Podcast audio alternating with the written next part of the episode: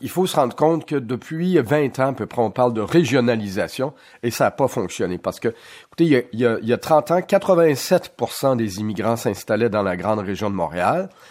Et euh, la dernière année qu'on a des chiffres, c'est 85% Alors, vous voyez, ça n'a pas vraiment beaucoup, beaucoup bougé. Il faut comprendre aussi qu'il y a eu euh, toute une série d'événements. Par exemple, le ministère de l'Immigration a fermé l'essentiel de ses bureaux régionaux. C'est difficile de faire la régionalisation quand vous n'avez pas d'antenne sur place. Et il y a cette sélection qui est déficiente parce que, et il faut le rappeler, euh, on travaille beaucoup là, sur des compétences dans la fameuse grille d'évaluation. Il y a des points pour ci puis pour ça.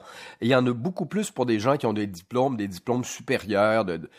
Mais ça prend des gens de métier. Autant des soudeurs, on prend toujours l'exemple des soudeurs, mais c'est celui qui arrive le plus régulièrement, que des bouchers, par exemple. Il manque de bouchers au Québec.